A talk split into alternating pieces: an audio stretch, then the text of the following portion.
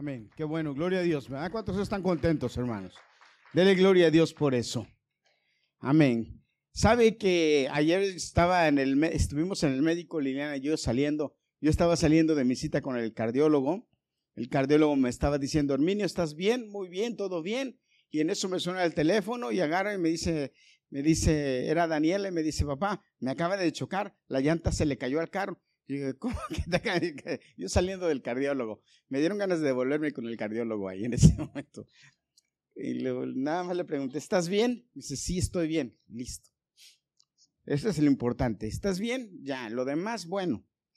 Eh, es la, le estaba comentando a Juan hace rato que es la primera vez que yo le doy gracias a Dios por el seguro, porque el, hablé al seguro y les dije, miren, me está pasando esto y el seguro me dijo, no se preocupe, usted no tiene que pagar. Gloria a Dios, tan caro que me sale el seguro. Qué bueno que paguen algo estos. Así es que bueno, pues gracias a Dios y gracias a Dios que Daniela está bien. Tienes que ir al médico para que te revise ese brazo. Ok, vamos a hablar, ¿saben? La próxima semana vamos a predicar acerca de lo referente a las siete palabras, el significado de las siete palabras de Jesús en nuestra vida hoy. ¿Qué significado tienen? Y nada más para empezar con la primera, para que usted se vaya calentando. Hermanos, ¿y qué trabajo nos cuesta? Pero qué clase de enseñanza que aún Jesús en la cruz nos enseñó. Padre, perdónalos porque no saben lo que hacen. Él estando ya ahí crucificado, habiendo sufrido lo que sufrió, su primera palabra es perdón. Y a veces qué trabajo nos cuesta perdonar. Pero nosotros debemos aprender a perdonar. Esa es la palabra de importante para nosotros, que sigue siendo importante para nosotros hoy. Hermanos, el sacrificio de, de la cruz, esas palabras que el Señor dijo, cómo deben afectar nuestra vida, cómo deben afectar nuestra vida hoy en día. Vamos a hablar de eso la próxima semana, pero hoy vamos a hablar acerca de este evento hermoso de hace aproximadamente dos mil años, cuando Jesús declaró públicamente que él era el Hijo de Dios. Él entró a Jerusalén, él entró montado en un pollino. ¿Cuántos han oído la canción del burro? A veces nos equivocamos, ¿verdad? Tenemos un poquito de talento o hacemos algo bonito, algo bien y, ya queremos, uy, pero qué lección está el burro ahí presumiendo sin saber que al que estaban alabando era Jesús montado en él. Amén. ¿Cuántos le dan gloria a Dios? Casi todas las iglesias celebramos. Ya se van los muchachitos, vayan. Por cierto que la próxima semana vamos a tener, Daniela, la próxima semana, vamos a tener una, una este, actividad especial que los jóvenes adolescentes han estado preparando durante varias semanas para la próxima semana, ¿verdad? Así es que no falte, venga, venga, invite a alguien también, venga, tráigalo, es un buen pretexto el, el domingo, el sábado de resurrección, el domingo de resurrección. Todos van a participar, así es que venga, invite y bueno, vamos a celebrar que Jesús resucitó y que Él vive. Amén. Las iglesias cristianas usualmente celebran en, esta, en estos días la Semana Santa y usualmente empiezan con el día de mañana, que es el día que le dicen el día de el Domingo de Ramos. Todos los evangelios hablan de este pasaje. Ocurrió eh, tres o cuatro días antes de la crucifixión de Cristo. Y lo más interesante es que este hecho fue profetizado 520 años antes de que Cristo fuera crucificado. Zacarías lo, lo declaró. Si usted ve en la palabra de Dios en Zacarías 9, 9, ahí está profetizado que Jesucristo iba a hacer su entrada triunfal. De hecho, el mismo Jesucristo se enoja con los fariseos y los publicanos porque le dice, ustedes son unos ignorantes. Jesús se los dice. Ustedes van y ven el cielo y dicen, no, el día está de esta manera, va a llover o el día va de esta, esta, el cielo se ve así, no va a llover, o va a llover, o va a pasar esto, va a pasar esto. Tienen capacidad de ver el cielo y entonces saben lo que va a pasar. Pero entonces Jesús les dice, y ustedes están enfrente de mí y no pudieron distinguir en las escrituras, siendo que las leen, que yo iba a estar aquí hoy. Hermanos, Jesucristo se reveló la venida del Mesías para los tiempos de Jesús. En la escritura estaba decretado que Jesús iba a llegar para esas fechas. Estaba decretado que Jesús iba a estar caminando en Jerusalén para esas fechas. Las profecías lo decían, las profecías habían hablado de eso, de ese tiempo exactamente. Daniel habla claramente sobre eso cuando habla de las 40 semanas y él específicamente declara el tiempo del Mesías, el tiempo del advenimiento mesiánico. No fue casualidad que el pueblo de Israel regresara a, Jerusalén y reconstruyera el templo para que Jesús llegara, porque Jesús tenía que estar ahí cuando el sacrificio del cordero estuviera vigente, porque Él iba a ser el sacrificio último para nosotros. ¿Cuántos dicen amén? Eso era importante. Por eso Jesús les dice, ustedes sabían, en la escritura estaba escrito sobre mí, en la escritura se habló sobre mí. De hecho, cuando Jesús llegó, el mismo cielo dio testimonio de que Él era el Mesías. Por eso Jesús decía, ustedes sabían. Isaías 53 habla de Jesús. Y no solamente habla de Jesús, sino habla de la muerte de Jesús. Ahora, ¿Cuál era el propósito de la entrada triunfal de Jesús a Jerusalén? Jesús estuvo ministrando durante tres años y durante tres años, la mayoría de las ocasiones que él hacía milagros, la mayoría de las veces que él hacía prodigios, le decía a la gente, cállense, no digan qué está pasando, ni, ni me hagan publicidad. Usted recuerda eso, ¿verdad? Jesús le decía a la gente, cállense. ¿Se acuerdan que le preguntó a los apóstoles, ¿quién dice la gente que soy? Y los apóstoles le dijeron, unos dicen que eres Juan el Bautista, otros dicen que eres Elías. Pero Pedro le dijo, ¿qué le dijo Pedro? Tú eres el Cristo. Cuando Jesús les preguntó, ¿ustedes quién dicen que soy? Y Pedro le contestó, lleno del Espíritu Santo, tú eres el Cristo, el Hijo del Dios viviente. Y el mismo Jesús le dijo, bienaventurado eres Pedro porque no te lo reveló carne ni sangre, sino mi Padre que está en los cielos. Pero ¿qué les dijo? Después de ahí, cállense, no le digan a la gente. ¿Por qué Jesús tenía ese interés de no decirle a la gente, de no revelarse delante de la gente? ¿Y por qué entonces ahora en este momento crucial de la vida de Jesús, Él decide declararse públicamente y dejar que la gente públicamente le declare el rey de los judíos, el Mesías, el libertador. Porque hermano, quiero que sepa que esta entrada triunfal de Jesús, como la llamamos, fue una declaración explícita ante la gente de Jesús que Él era el Señor. ¿Se acuerdan que en una ocasión Él, Jesús anteriormente, entró a la sinagoga y cuando entró a la sinagoga, dice, que la, dice la escritura que le dieron los libros para leer. Y él cuando estaba leyendo los libros, él leyó Isaías, esa parte de Isaías, cuando se hablaba de él mismo, del Mesías. Y entonces al finalizar de leer, él dijo, ahora se ha cumplido en ustedes esta palabra. ¿Qué estaba diciéndoles? Este, este soy yo del que se está hablando. Y la Biblia dice que lo sacaron de la sinagoga y lo quisieron apedrear. Y que Jesús dice que levantó las manos y lo cegó y se fue entre ellos y ya no lo pudieron agarrar. Por eso es que Jesús no declaró antes públicamente quién era, porque él sabía que en cuanto él declarara quién era, lo iban a matar. Pero entonces aquí él determinó que era el tiempo, que ya había llegado el tiempo. Las medidas que Jesús tomó para ah, traer sobre, sobre sí todas las miradas de la multitud en su entrada triunfal a Jerusalén fueron medidas que él ya tenía planeadas. Como dije anteriormente, todos los evangelios hablan de esto.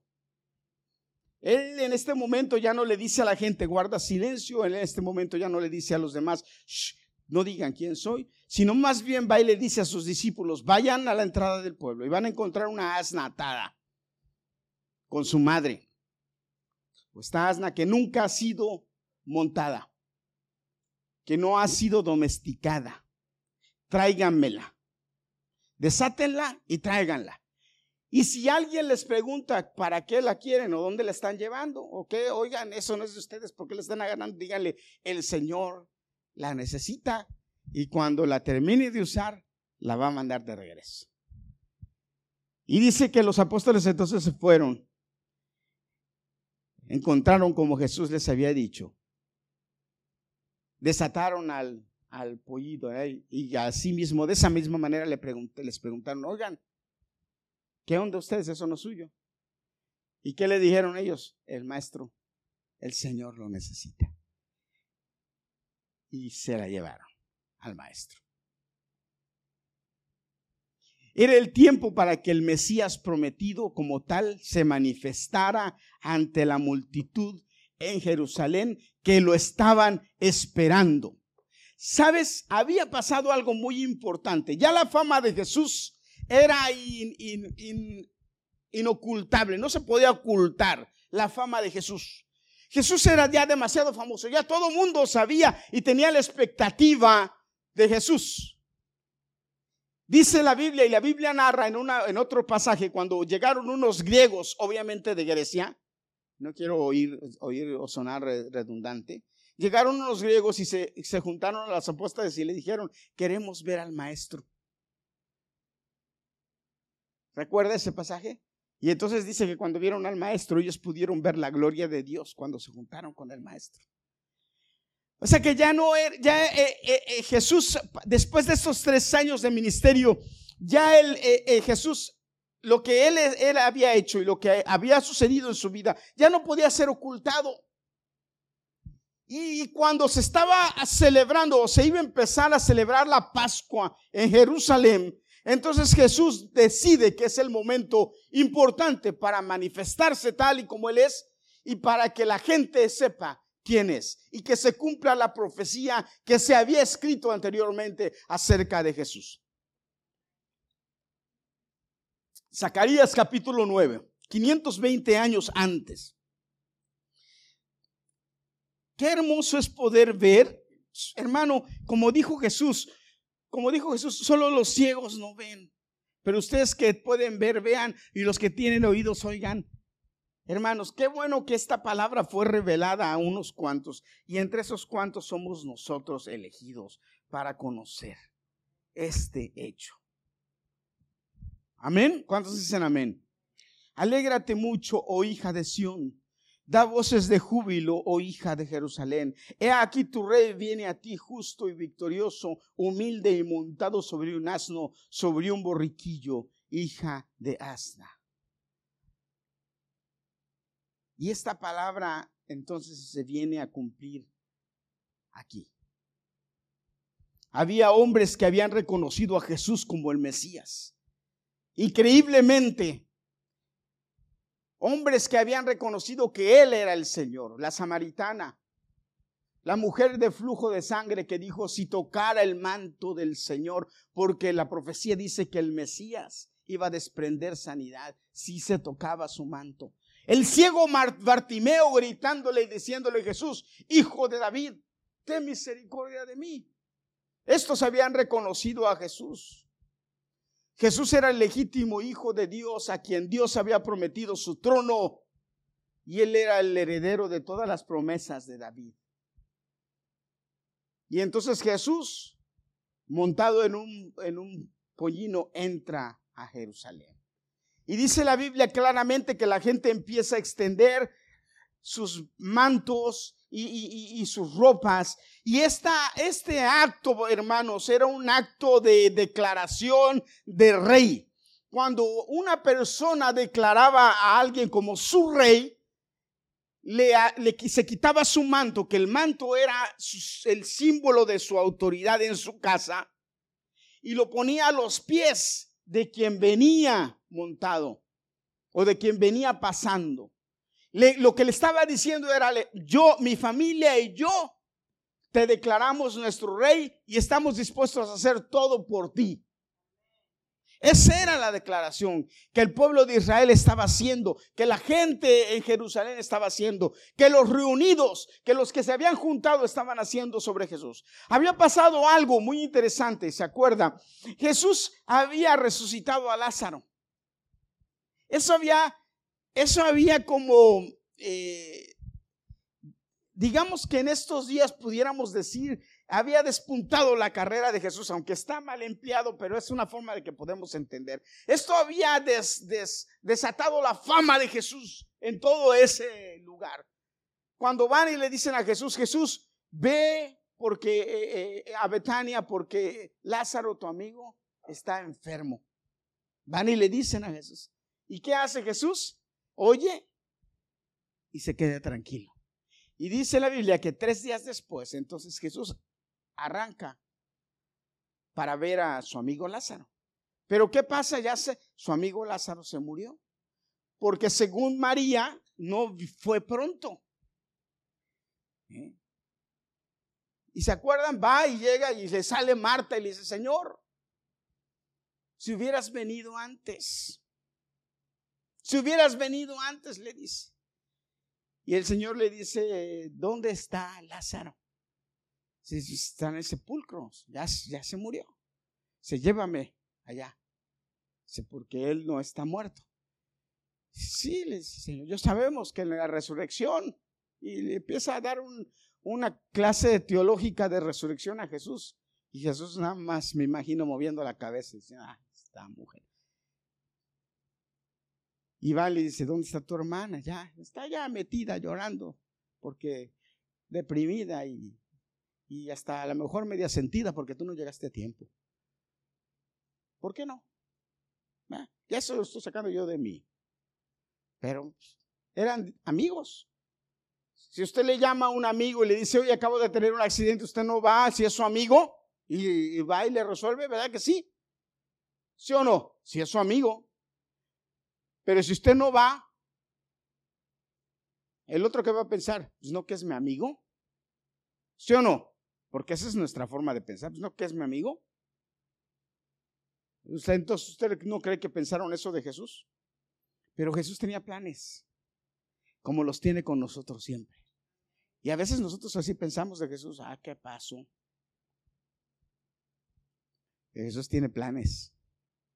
Y los planes de Jesús son padres, muy buenos. Mire, yo le voy a contar. Me habló Daniela y me dijo, me chocaron el carro, paz. Yo llegué y vi el carro y dije, ay, bendito Dios. Ah, y todo lo que pasó y dije, ay, Señor, a ver cuánto me va a subir el seguro ahora. Sí, el seguro se va a encargar de todo, pero a ver cuánto me va a subir. Y me puse a pensar y todo, pero inmediatamente, inmediatamente el Espíritu de Dios me dijo, ¿sabes de qué te libró? ¿De qué libró a tu hija? Y yo me quedé así y le dije, Señor, no sé, pero gracias.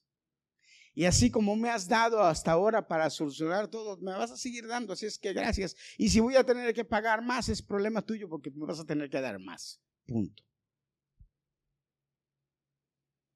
Porque a veces pensamos así. Le vemos en la Biblia lo que hay, pero no nos lo adueñamos, sino que debemos aprender. por eso está ahí. Y cuando llega, le dice, lléveme donde está el Lázaro. Y lo llevan. Y entonces de repente ve la piedra y le se quite la piedra. y dice, Señor, hace tres días lo metimos. Ya huele mal. ¿Quieres que abran la puerta? La piedra, muevan la piedra, perdón. Y esta es, un, esta es un, una manifestación del poder de Dios, hermano, increíble. Cuando yo he predicado de esto, que usted seguramente me ha escuchado predicar de esto, ¿cómo estaban, cómo estaban este, embalsamados, cómo estaban envueltos estos cuando los, los sepultaban? Hermanos, los metían como momias porque ellos, los judíos, eran expertos, acuérdense que habían aprendido en Egipto, como momias. No podían mover los pies, ¿verdad? No podían mover las manos, ¿verdad? Estaban como momias. ¿Y qué le dijo Jesús a Lázaro? Pues que hasta lo contamos de chiste. En México lo cuentan de chiste. ¿Ya? ¿Tú no has oído el chiste en México? No. ¿Qué le dijo Jesús a Lázaro? Aliviánate, hijo. No, en México lo cuentan así. ¿Qué le dijo Jesús a Lázaro? Sal, sal fuera. ¿Cómo iba a salir Lázaro? No podía caminar. A ver, hermano, piense un poquito. ¿Cómo iba a salir Lázaro? No podía caminar. No podía caminar. De a brinquito. ¿Sabe qué dicen los estudiosos? Que cuando Jesús le dijo a Lázaro, Lázaro, sal, él levitó y salió. Porque el poder del Espíritu de Dios lo sacó. Porque no podía. ¿De qué otra manera? O salió a brinquitos. Porque lo hubieran dicho. Lo único que dice la Biblia es que él salió. Y que todos se quedaron asombrados. Dijeron, órale. Y después Lázaro estuvo con él, comiendo con él, porque esa es la, prueba de que, de que vive, que comen. Por eso a la, niña cuando la resucitó le dijo, denle de comer. ¿No ve en el hospital cuando a usted lo operan que le dan de comer? Pero ¿por qué le dan de comer? para ver si su cuerpo está trabajando bien. Y no lo dejan salir hasta que se dan cuenta que su cuerpo limpia, que está bien. ¿Verdad que sí? Porque a mí me hicieron así cuando me operaron. Me dijeron, no te vas hasta que tu cuerpo limpie. Bien, dije. Cuando me dieron de comer y ya yo fui al baño que pude, listo, me dije. Me alegré porque dije, me voy. Yo creo que esa es la vez que más alegría me ha dado que Me voy, dije. Y Lázaro salió. Ese, ese acto de fe, ese acto de, Jesús le, le, hizo famoso en toda la región. Entonces toda la gente se juntó en Jerusalén para la Pascua. Y sabían y estaban esperando que Jesús llegara. Y entonces cuando Jesús hace su entrada en el, en el pollino, y esa es otro, otra cosa interesante que sucede, que Jesús va y coge un pollino que no había sido montado. Ahora, hermano, déjeme decirle, cuando había, un, cuando había un pollino que no había sido montado, el pollino no se podía montar y ya, se tenía que domesticar. Ustedes han visto cómo le hacen con los caballos y con los burros.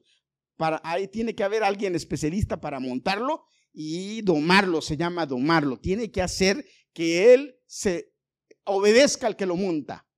Y eso es, hermanos, dificilísimo, porque el caballo lo tumba y ya, papá, ya hace de todo. O el burro hace igual, son iguales. Y a los dicen que hasta los burros son peores que los caballos. Sin embargo, ¿qué pasó? Jesús se montó en él y entró sin ningún problema. Porque hasta en eso mostró su autoridad. Que él se montó y el animalito ahí, obedeciendo, caminó con Jesús. Y toda la gente tirando ramas, tirando sus sus, capas, sus ropas, y declarando que Jesús era el Señor. Y, y decían, cumpliendo la profecía, Osana el que viene en el nombre de Dios. Bendito el Hijo de David. Bendito el Mesías, el que viene a liberarnos. ¿Por qué? Porque ellos creían que Él iba a hacer una revolución y los iba a liberar de los romanos. Ellos no entendían lo que Jesús estaba haciendo. Por eso es que después, unos días después, estaban ellos mismos gritando, crucifícale, crucifícale. Después de la entrada triunfal, dice la Biblia que Jesús llora en Jerusalén. Y hace dos cosas. Primero, llora en Jerusalén y dice, oh Jerusalén, Jerusalén, ¿cuántas veces he querido juntarte como la gallina junta sus polluelos y los polluelos y tú no quisiste? Y llora, dice la Biblia que llora porque él ve lo que va a suceder unos 70 años después, cómo Jerusalén va a ser destruido, cómo el, mismo Jesús va a declarar que Él va a ser el último sacrificio, porque después de ahí el templo es destruido, el lugar de sacrificio es destruido, el lugar de holocausto es destruido, y el pueblo de Israel ya no puede más ofrecer sacrificio de expiación. Entonces declara que Jesús es el único sacrificio de expiación. Jesús como cordero. Porque eso es algo muy interesante que sucede, que el templo se destruye, el lugar de sacrificio se destruye y el pueblo de Israel queda sin lugar en donde sacrificar. Hasta el día de hoy, el pueblo de Israel no tiene donde sacrificar. Por ende, el pueblo de Israel no tiene manera de adquirir remisión de pecados. Y entonces Jesús les dice, llora por eso, porque les dice, ustedes teniendo eh, en su vista el Redentor, ¿cuántos hubieran querido vivir en este tiempo y ver lo que ustedes ven? Sin embargo, ustedes no lo ven. Y Jesús llora, y llora porque ve la destrucción, y llora porque ve lo que ha, lo que ha pasado, lo que ha sucedido, lo que están haciendo. Y la segunda cosa que hace es que entra al templo y entonces dice que empieza a destruir las mesas, a romper las mesas, a, a, limpiar el templo y decir el templo es casa de oración y ustedes lo han hecho una cueva de ladrones. Porque como ya sabemos, ellos lo, han, lo habían convertido en un lugar en donde se negociaba y era más importante el negocio que el mismo sacrificio. Hermanos, cuando el pueblo de Israel hizo del negocio algo más importante que el mero sacrificio, entonces no servía de nada todo lo que hacían. Por eso es que nosotros como cristianos no debemos perder de vista que todo lo que hacemos cuando nos reunimos es principalmente y primeramente para adorar y alabar el nombre de Jesús y reconocer que Él es el Señor sobre todo lo demás y que no hay nada más importante de todo lo que se hace en este lugar cuando nos reunimos que adorar y reconocer que Jesucristo es el Señor y que su muerte en la cruz del Calvario nos da vida y nos sigue dando vida hoy en día. Eso es lo más importante, no hay nada más importante. Nada más tiene que tomar otro lugar, nada más, nada más tiene que ser más importante, nada más tiene que tener eh, eh, más prioridad. Y si usted no viene y si usted no entra a este lugar con esa mentalidad de alabar el nombre de Dios, de reconocer que por medio de Jesucristo tenemos vida y Él es el que nos da vida y por Él somos salvos, hermano, entonces eh, eh, eh, estamos equivocados, no hay, no, no hay razón de reunirnos, estamos perdiendo el tiempo. Nosotros nos reunimos y esa debe ser nuestra mentalidad. Salud. La, multitud estaba entendiendo algo diferente. La multitud estaba buscando a un redentor. La multitud estaba buscando a un político que les resolviera sus problemas políticos. Alguien que se levantara contra el poder político y militar romano. Pero estaban equivocados. Me da risa porque mientras estaba estudiando esto, me acordé del presidente de México, Manuel López Obrador. Y dije, qué terrible. En México hubo una dictadura del PRI durante muchos, muchos años. Si usted ha oído o conoce un poquito de la historia y no es mexicano en México. en México estuvo gobernando el partido político, el Partido Revolucionario Institucional, el PRI, durante muchos años. Y yo me acuerdo desde que nací hasta que me vine aquí a Estados Unidos, el PRI era el gobernante el PRI no dejaba el poder, era el presidente y el presidente que salía, él declaraba quién iba a ser el siguiente presidente. Ahí las elecciones eran un cuento chino. El presidente que salía declaraba, le decían, ya dio el dedazo, o sea, con el dedo señaló. Había dos o tres candidatos, pero el presidente señalaba, tú vas a ser el próximo presidente y entonces él, aunque se hacían elecciones y aunque los otros partidos tenían candidatos, el candidato del PRI iba a ser el siguiente presidente.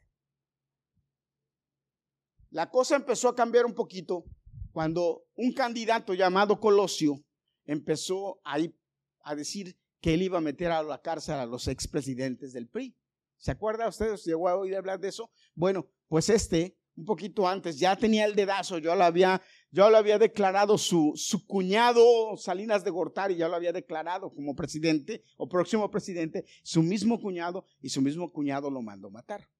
¿Por qué? Porque se rebeló contra ello, contra el partido. Pero ahí empezó la decadencia del PRI. Hubo otro par de presidentes del PRI, pero ya no pudieron sostener esa situación. Y el pueblo, el, escuche, el pueblo dijo, ya no queremos al PRI, ahora queremos al PAN y subieron a un presidente del PAN. Cuando llegó un presidente del PAN, salió peor. Un ranchero de allá de, por Guadalajara, un ranchero que, que todavía anda por ahí disque dando conferencias, que Dios nos perdone por haber tenido un presidente así, pero bueno. Eh, ¿Cómo se llama el ranchero este? Fox. Que decían en México que no teníamos presidente, sino que teníamos presidenta. Pero bueno. Un desastre. Pero del pan. ¿Qué pasa? Tampoco funciona. Vuelve el PRI. Y seguimos con el mismo problema. ¿Qué pasa? El pueblo de repente dice, bueno, ya nos robó el PRI, ya nos robó el PAN, ahora que nos queremos que nos robe Obrador, porque ha sido candidato durante muchos años y no ha sido presidente. Y el pueblo, el pueblo lo eligió como presidente. No le quedó otra al gobierno más que nombrarlo presidente. En México hay una ley que se llama sufragio efectivo, no reelección. En México no hay reelección. Y resulta que ahora este señor está queriendo reelegirse. Y la gente no lo quiere. Pero a mí me da risa porque yo digo, está igual de lo que pasó con Jesús. Un día lo nombran y lo declaran el rey, un día lo nombran y lo declaran el Señor, un día lo nombran y lo declaran que Él va a ser el rey de los judíos y todo. Y a la siguiente semana, cuatro días después, esa misma multitud empieza a gritar y a decirle, crucifícalo, crucifícalo, crucifícalo. Tú le decías a la gente, ¿por qué quieres que López Obrador sea presidente? Y decía, ah, es que ya me robó el PRI, ya me robó el PAN, ahora que me robe él. Así decían, ¿cierto? Ya me robó el PRI, ya me robó el PAN, ahora que nos robe él. Bueno, él ahora está robando, pero quiere seguir y mantenerse robando. ¿Qué problema? Y ahora la gente no lo quiere. ¿Qué problema? Esos problemas políticos estaban pasando con Jesús porque la gente estaba equivocada. No entendían que Jesús, sí, no era un político, que Jesús era el Señor del universo o es el Señor del universo. El universo. Tampoco era como otro líder religioso. Esos líderes religiosos que nada más prometen también cosas, pero al final de cuentas decepción, ¿verdad? Jesús no era de esos. Jesús venía a darnos libertad. Jesús venía a darnos libertad del pecado, de la esclavitud del pecado, de la esclavitud de la maldición. Jesús vino a darnos libertad de nuestra opresión, de nuestra vida de cautividad, a hacernos libres y a darnos la esperanza de vivir una vida plena en Él. Cuando Jesús vino, el Evangelio de Jesús era un Evangelio transformador, era un Evangelio revolucionario, era un Evangelio que cambiaba la vida completamente y que nos daba un sentido de esperanza eterno y perfecto. Esperanza en una vida en la tierra realmente gozosa y alegre y en paz. Jesús dijo, mi pasos dejo, mi pasos doy. No como el mundo la da, yo se las doy. Las promesas de Jesús eran reales, tan reales que después de dos mil años siguen siendo efectivas para nosotros. Pero lo más importante es que venía a ofrecernos una vida eterna en el cielo que podíamos empezarla a vivir en la tierra. Y estas promesas, hermanos, estaban declaradas desde mucho tiempo atrás por medio de los profetas. Por eso los profetas decían y declaraban, alégrate hija de Sión, porque ha llegado tu Salvador. Alégrate, gózate, llénate de júbilo, hija de Jerusalén, porque aquí tu rey vendrá, tu Salvador, humilde y cabalgando sobre un asno. Alégrate. Por eso eran los cantos de alegría, por eso eran los cantos de gozo. El Evangelio de Jesús era así. Un evangelio de alegría, de esperanza, de júbilo, de salvación, de libertad, pero de humildad. Y esos principios, Jesús, eran los principios que nos estaba enseñando.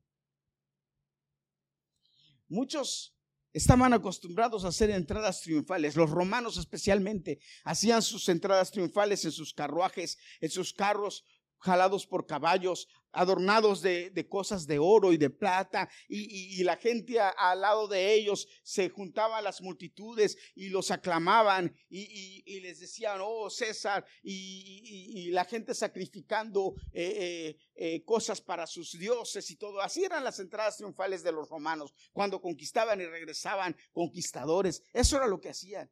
Sin embargo, Jesús, cumpliendo la profecía, humilde en un pollino, entró para demostrarnos que la humildad de él era lo que lo iba a exaltar, porque él sabía que dentro de unos días iba a ser crucificado. Iba a ser crucificado. Ahora, toda la gente gritaba y se alborotó y lo declaró como el Señor. Y Jesús entonces reconoció, Jesús dijo, dejó que él a él lo declararan como Señor. Fue la primera y la única vez que Él dejó que lo adoraran, que lo, que lo alabaran, que le cantaran, que le rindieran y que lo declararan el Mesías. Él los dejó. A tal grado, ¿se acuerdan? Que los príncipes le dijeron a Jesús, ¿por qué estos te declaran el Señor? Diles que se callen porque están blasfemando. ¿Se acuerdan? ¿Por qué estos te están declarando? ¿Por qué, por qué dejas que te hagan esto. ¿Y qué le contestó Jesús? ¿Se acuerda, hermano? ¿Qué les contestó Jesús? De hecho, les dijo, si estos se callaran este día profético, las piedras hablaran. Gloria a Dios, hermano. Esto nos muestra que este acto de la entrada triunfal de Jesús era un acto profético. Era un acto que iba a marcar y declarar que Jesús era el Señor, que Jesús era el Rey, que Jesús era el, elegido por Dios para marcar la diferencia en el mundo. Y hermanos, esta escena marcó la diferencia en el mundo. Esta escena hizo de Jesús la diferencia para todo el mundo. Esta escena fue la declaración de que Jesucristo, ese hombre que nació eh, de María, ese hombre al cual fueron a visitar los magos aquella vez que declararon, ha nacido el rey, ¿se acuerdan? Por eso es que estaba escrito ya que Él iba a venir. Porque esos hombres lo dijeron. Eh, está escrito que iban a ser y nació el rey de los judíos. Y esa entrada y la vida de Jesús y todos los actos de Jesús profetizados estaban cumpliendo en Él. Pero ese acto en sí, hermanos, era uno de los actos más grandes porque fue el primer acto en donde Él declaró quién era. Y no hay quien pueda decir lo contrario de detractores, porque de Jesús Dios habló cuando se bautizó. De Jesús, gentes que no lo conocían fueron siendo un bebé y declararon quién era. De Jesús, el Espíritu Santo en forma de una paloma se posó sobre él y dijo, ¿quién era? La voz del cielo declaró, Él es mi Hijo amado, en quien me complazco. Pero ese día en Jerusalén, toda la gente que estaba reunida, que había visto durante tres años los milagros y las hazañas que Jesús había hecho, por fin, por fin, después de tres años de ministerio, ese día la gente declaró públicamente que Él era el Hijo de Dios, el Mesías.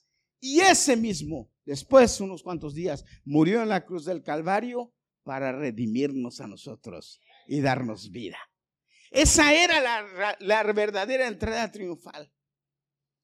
Esa era la verdadera, el verdadero acto de Jesús. Salvarnos, darnos vida. Jesús entró a Jerusalén sabiendo que eso era su sentencia de muerte.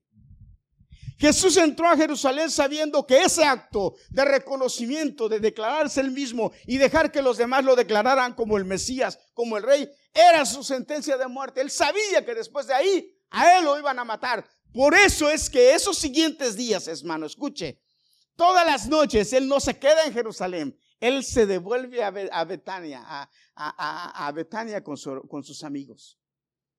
Usted ve en la escritura cómo el, el, domingo en la noche él vuelve a Betania. El lunes en la noche él vuelve a Betania. El martes en la noche él vuelve a Betania. Pero el miércoles en la noche él ya no regresa. Él entonces hace la Pascua y se queda ahí porque ya lo van a agarrar para matarlo. Él mismo dice, la hora ha llegado. Es hora de que el Hijo de Dios el Hijo del Hombre sea entregado. Entonces, hermanos, debemos entender que nos gozamos porque Jesús entró a Jerusalén. Nos gozamos porque Jesús hizo su entrada triunfal. Nos gozamos porque Jesús, la gente lo reconoció y lo declaró el rey y él era el rey. Pero en ese gozo y en esa declaración, hermanos, entendemos que él estaba entregándose a sí mismo para ser crucificado y para morir por nosotros. Él mismo dijo, sí, no me quitan la vida, yo la doy. Él le dijo al, al, emperador, si no se se te hubiese dado poder sobre mí, no lo tendrías. Tienes poder sobre mí porque mi Padre te lo ha dado. Él se entregó entonces para darnos vida. Él se entregó para que tú y yo pudiéramos recordar y pudiéramos celebrar su entrada triunfal en nuestras vidas. Y lo más importante de todo esto, hermanos, es que hoy nosotros debemos gozarnos, alegrarnos, porque el sacrificio de Jesús, porque todo lo que Jesús hizo no fue en vano, porque nuestra vida ha sido transformada por su gracia y por su amor. Y por su misericordia seguimos siendo bendecidos y esperamos que un día Él venga pronto por nosotros, porque es nuestra esperanza que Él venga por nosotros y podamos cantar en el cielo, oh sana el que viene en el nombre del Señor. Porque en, Apocalipsis se dice, en Apocalipsis está escrito que vamos a hacerlo en el cielo y vamos a cantar ese mismo cántico en el cielo todos juntos. Osana, Osana, el que viene en el nombre del Señor. Y esa es nuestra esperanza. No estuvimos en ese día cuando Él hizo su entrada triunfal hace más de dos mil años en Jerusalén. Hermano, déjeme decirle, qué bueno que no estuvimos, porque quizás si hubiésemos estado ahí, también hubiésemos estado en el momento en que le gritaban, crucifícale, crucifícale. Y también hubiésemos a lo mejor sido parte de ese grupo.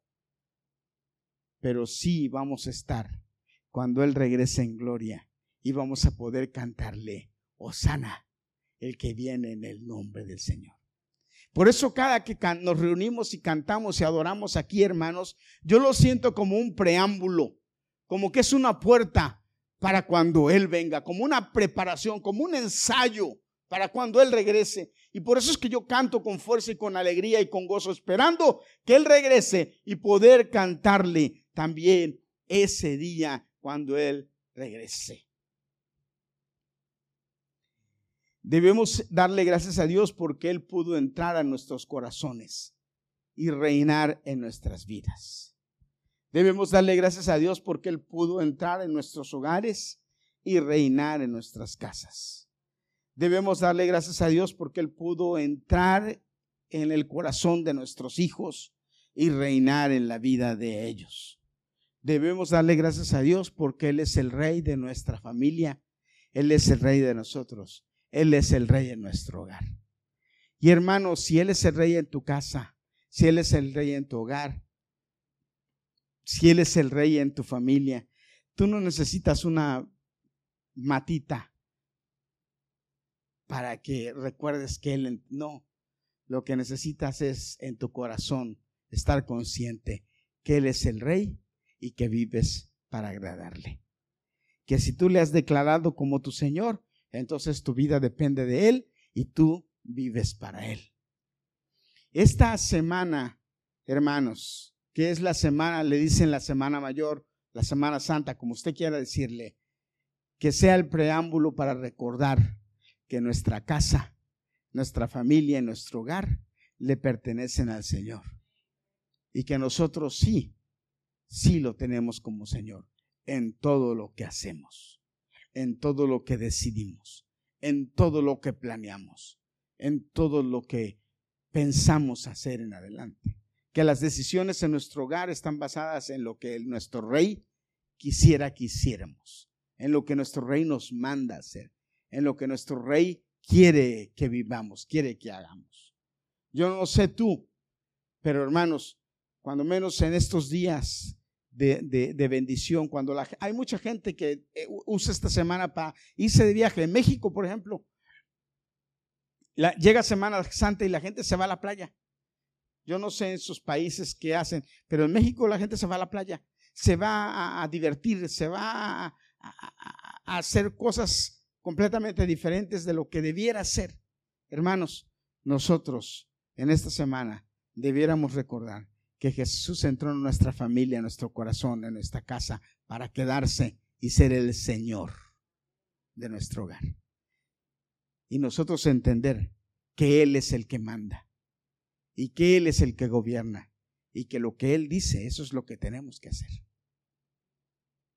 No escudarnos o no usar esta semana para hacer cosas que no convienen, sino más bien volver al tiempo en cuanto, yo me acuerdo cuando los años antiguos, en cuanto llegaba Semana Santa, mi mamá hasta nos prohibía prender el televisor. Yo no sé si allá en Cuba era así, pero allá en México mi mamá nos decía Semana Santa, no prenda el televisor.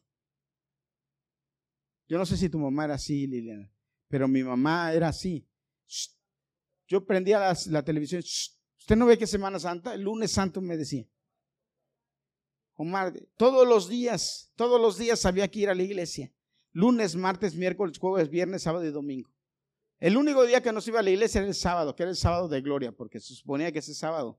Pero de ahí fuera lunes, martes, miércoles, jueves, viernes y domingo había que ir a la iglesia. Hermanos, no podemos olvidarnos, cuando menos de abrir nuestra Biblia y recordar qué pasó con Jesús hoy. Si Él hizo la entrada triunfal en tu vida, bueno, que gobierne tu vida. Si Él entró y tú lo declaraste rey en tu vida, bueno, dale el lugar que merece. Déjalo que gobierne. Ya murió, pero resucitó. Y ahora está entronado para que le demos gloria. Porque nos ha dado todo. Nos ha dado todo. Y lo que falta que nos dé. Falta mucho que nos dé. Así es que hermano, yo le invito, aunque, aunque sea en esta semana, ojalá que no se quede esta semana, pero que esta semana sea el principio de días en donde usted le dedica tiempo a Dios, a la lectura de la Biblia, al estudio de la palabra, a la comunión entre familias. La semana pasada les predicaba y les decía, tienes que juntarte con tu familia, retomar con tu familia el adorar a Dios, la presencia de Dios. Hermanos, ahora que empieza la Semana Santa, hágalo, tómelo, medite en eso, hágalo. Y Dios le va a bendecir mucho, se lo aseguro.